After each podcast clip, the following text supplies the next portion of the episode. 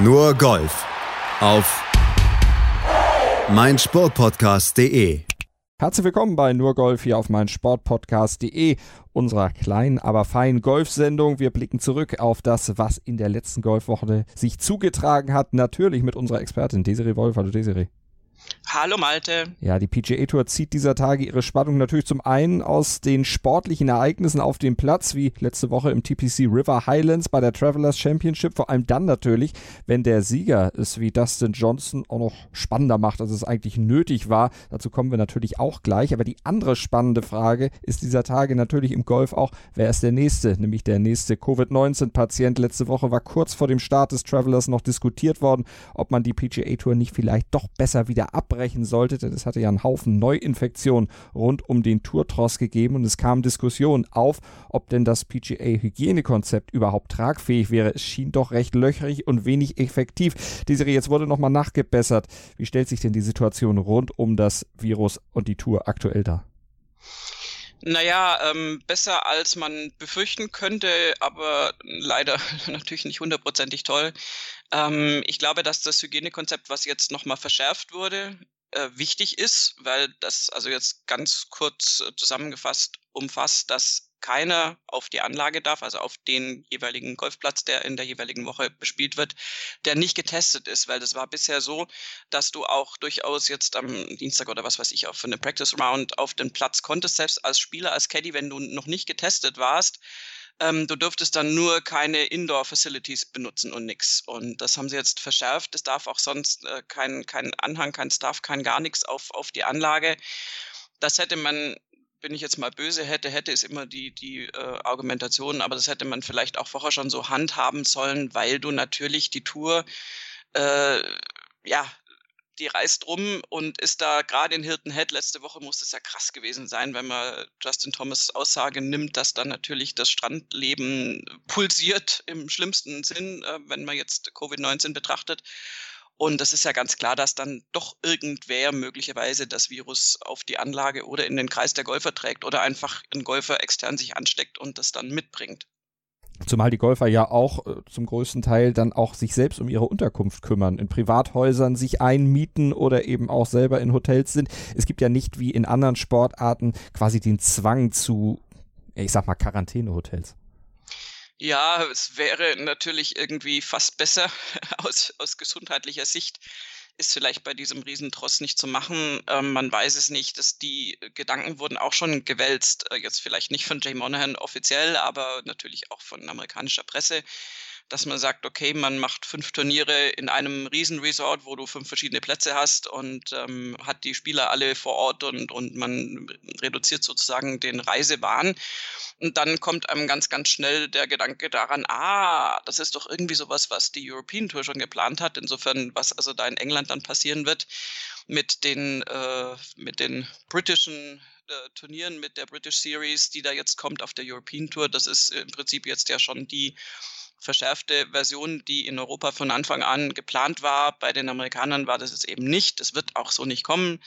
Aber ja, Gedanken gab es viele. Es wird jetzt so durchgezogen und es wird wohl auch weitergehen. Es wird auch nicht abgesagt werden, obwohl viele namhafte äh, Sportreporter auch gesagt haben, also da sind die Meinungen geteilt, aber einige haben auch gesagt, naja, also lass das Ding doch lieber jetzt ab, dass zur Not, dass jetzt eine Pause kommt und dann die großen Turniere wieder starten können, ist auch eine Sichtweise die man durchaus überlegen sollte. Also ich finde auch, das wäre etwas, was man bedenken sollte. Aber wir müssen auch erstmal abwarten, wie dann dieses europäische Konzept dann am Ende sich darstellt, ob es da wirklich dann mit der ganzen Situation besser wird.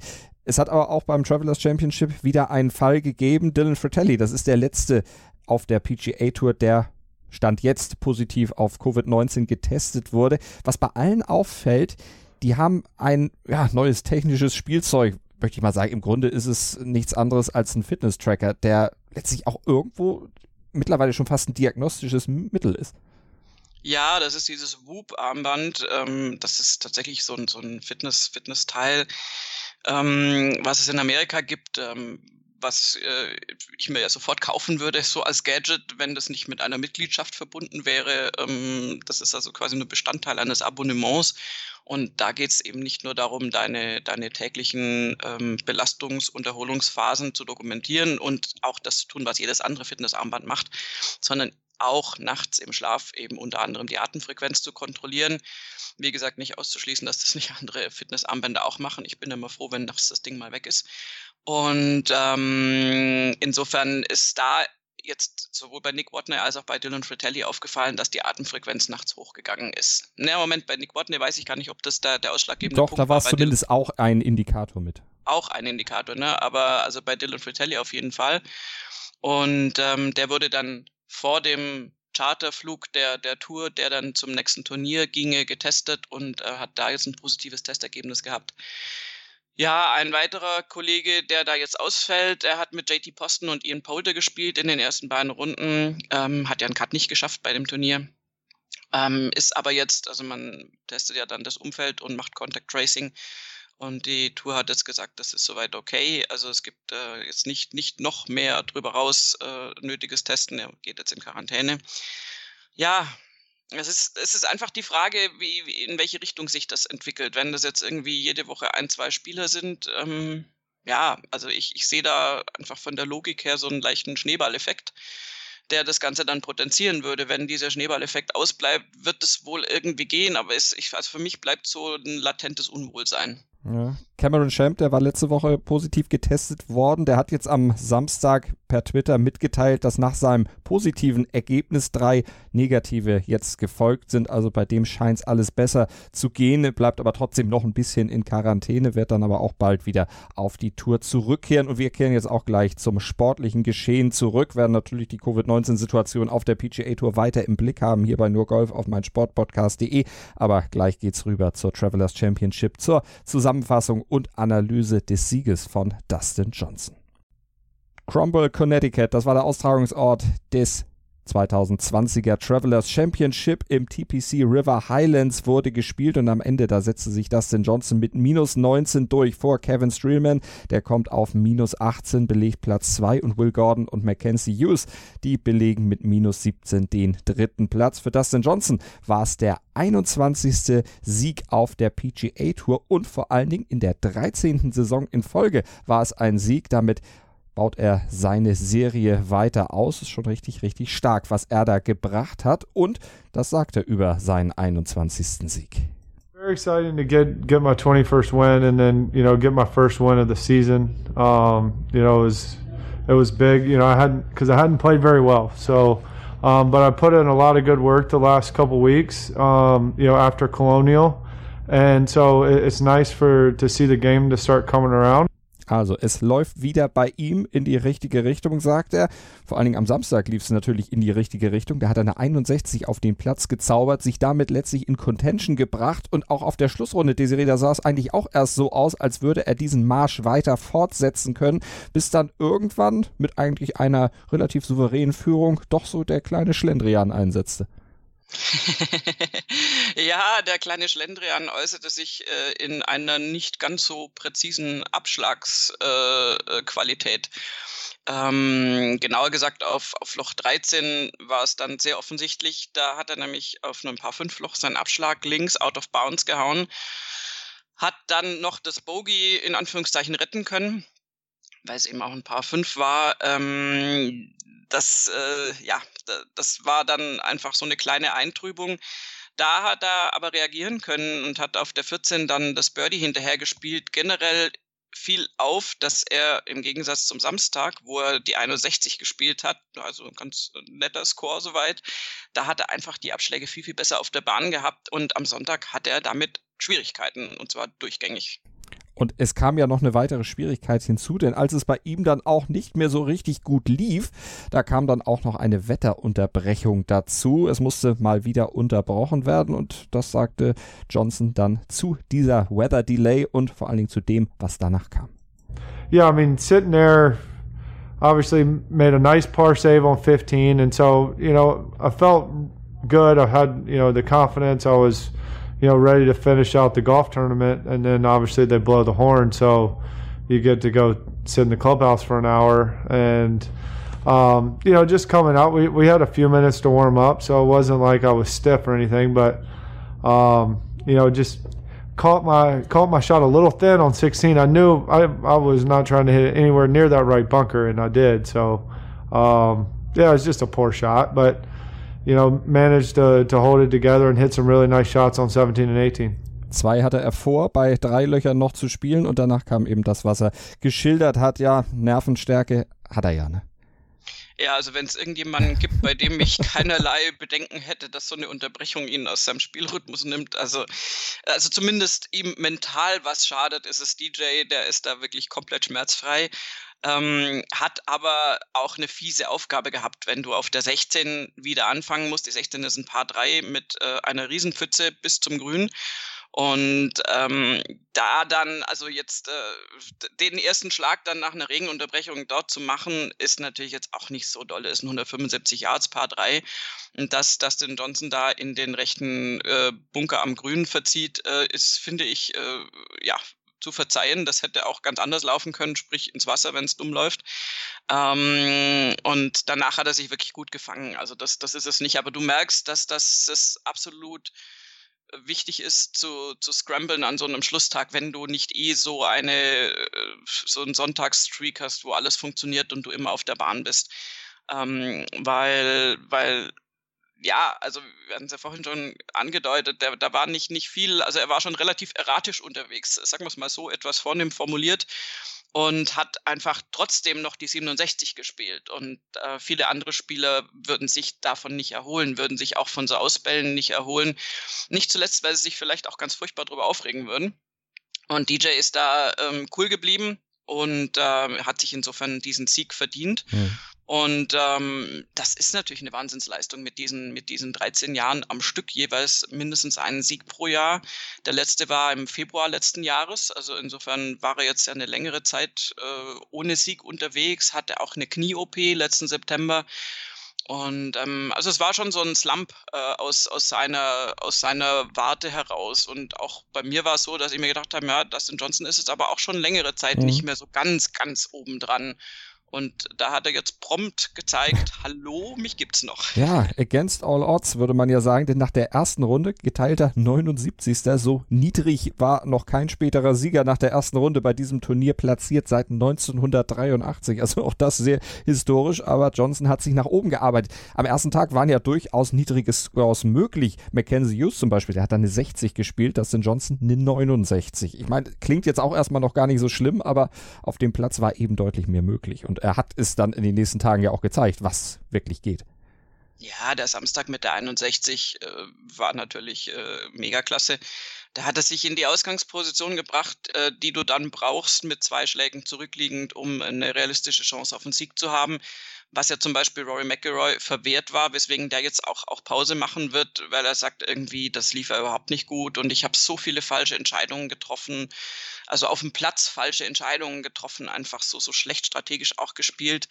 Ähm, der hat nämlich gut begonnen mit einer 63, das war eigentlich okay und war dann aber mit 68, 69 am Freitag, Samstag dann so weit hinten auf Platz 18, ähm, dass dann einfach nichts mehr nach vorne geht. Er hat eine sehr gute Schlussrunde gespielt, sich nochmal um sieben Plätze verbessert, aber Roy McIlroy interessiert es natürlich null, ob der jetzt geteilter Elfter wird oder nicht.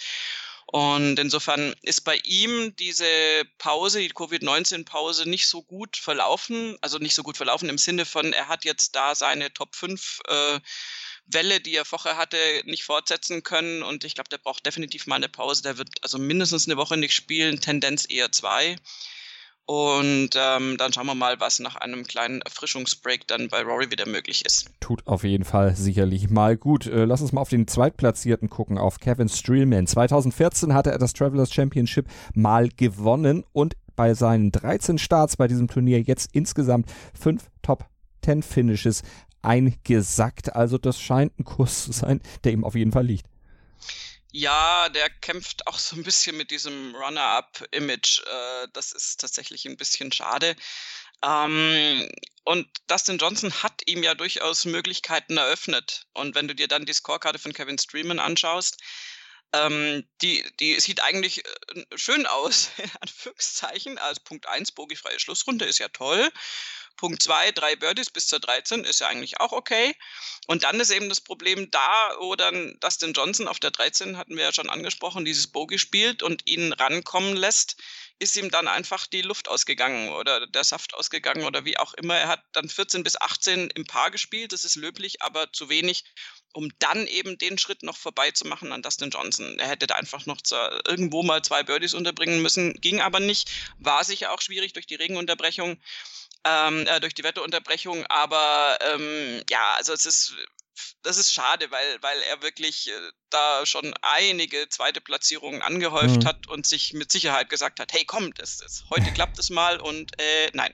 Das vierte in seiner Karriere, dass er, das vierte Mal in seiner Karriere, dass er Zweiter geworden ist. Das zweite Mal in diesem Jahr hatte er in Pebble Beach schon Platz zwei hinter Nick Taylor damals eingenommen. Wenn wir über aussichtsreich in die Schlussrunde gestartete Spieler sprechen, müssen wir auch über Brandon Todd sprechen, denn der sah ja wirklich sehr, sehr gut aus nach der dritten Runde, hatte eine 61 da gespielt und am Sonntag dann 14 Schläge schlechter als am Samstag. Eine 75, damit natürlich 10 Plätze nach unten gestürzt. Also das war schon eine ziemliche Enttäuschung für ihn, aber auch für alle, die vielleicht auf ihn gesetzt hatten.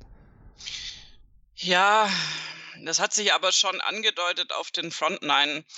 Ähm, das war so, so kurios, weil die Front Nine liefen so vor sich hin und immer wenn Brandon Todd im Bild war, ähm, hast du gesehen, ach, er hat wieder ein Paar gespielt. Und äh, wie gesagt, es ist ja nichts gegen Pars einzuwenden, aber äh, am Sonntag auf einem Platz, wo theoretisch Birdies möglich sind, äh, ist, es äh, schlecht. Also wir sind jetzt ja nicht irgendwie bei den US Open oder British Open unterwegs gewesen.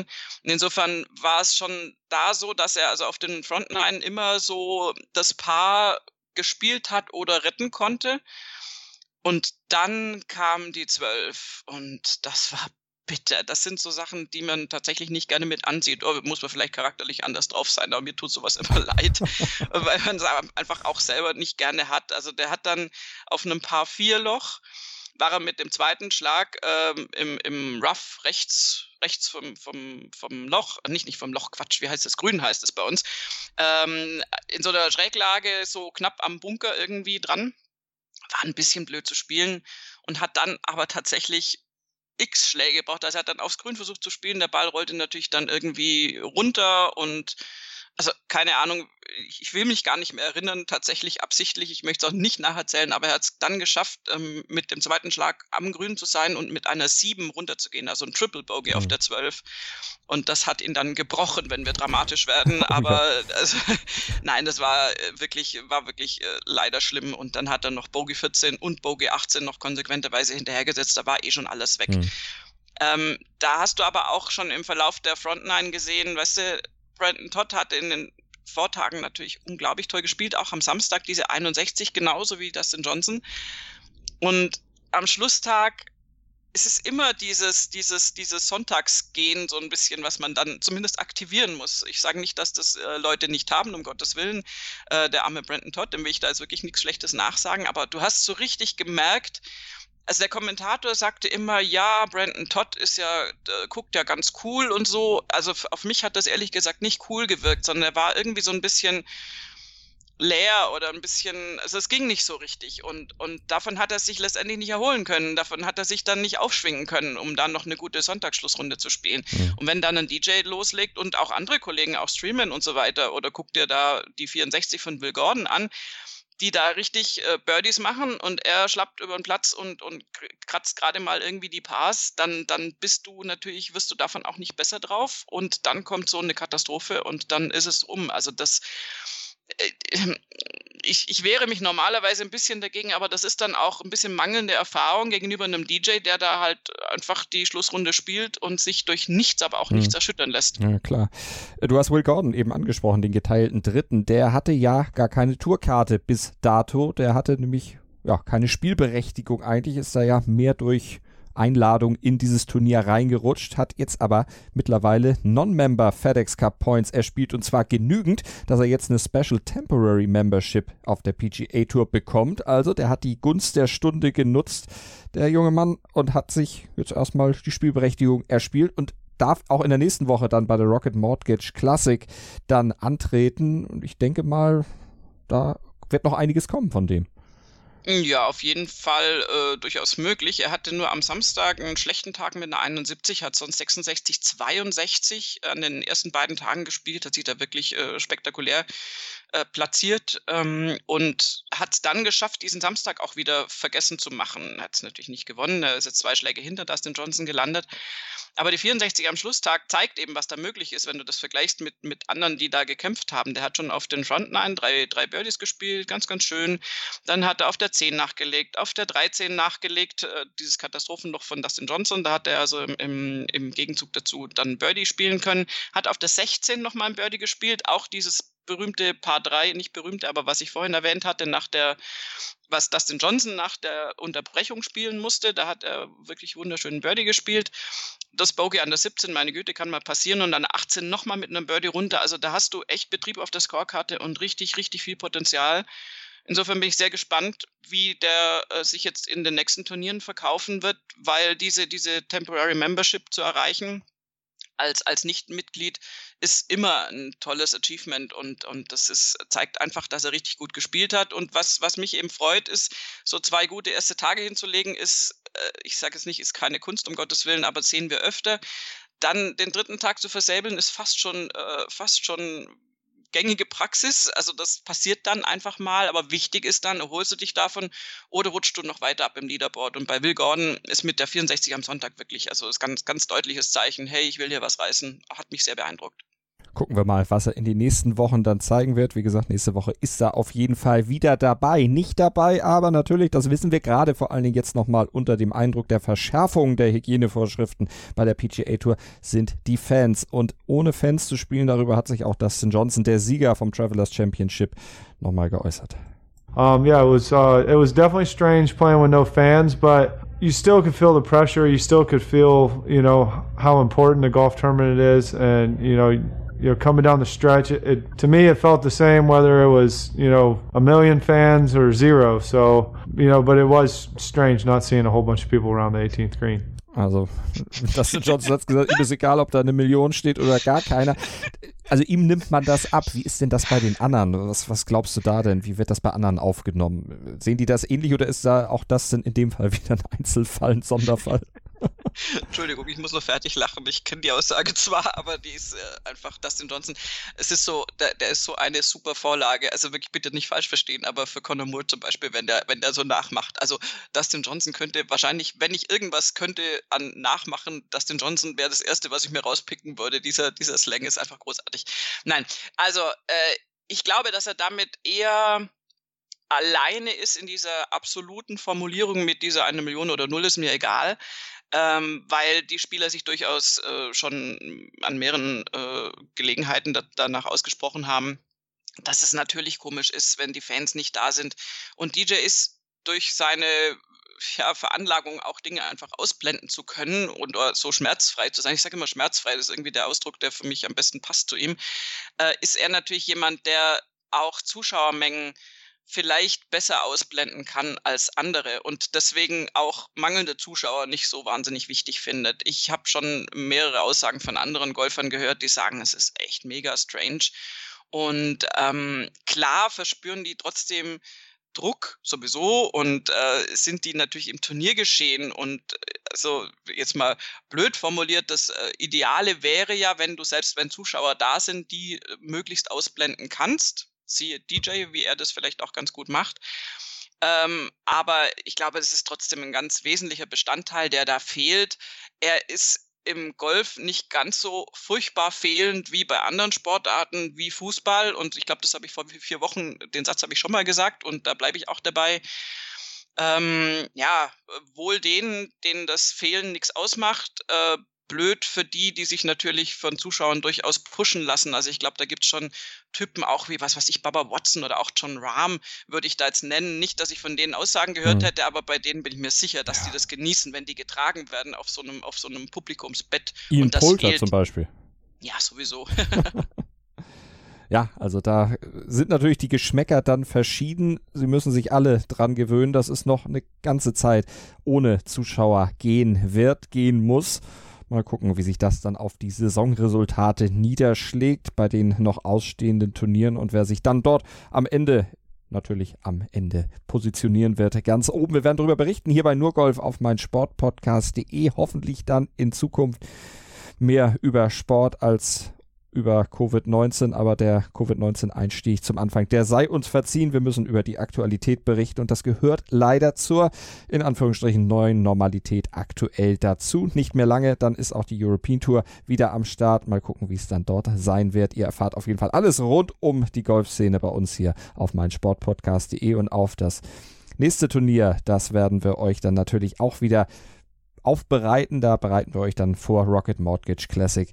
Da gibt es dann noch die Vorschau in dieser Woche hier bei Nurgolf auf diesem Feed. Ihr könnt ihn abonnieren mit dem Podcatcher eurer Wahl oder direkt auf meinen Sportpodcast.de, dann verpasst ihr nichts. Seid immer bestens informiert. Vielen Dank für euer Interesse heute und auch dir, Desiree, wie immer. Danke. Gerne. Nur Golf auf meinsportpodcast.de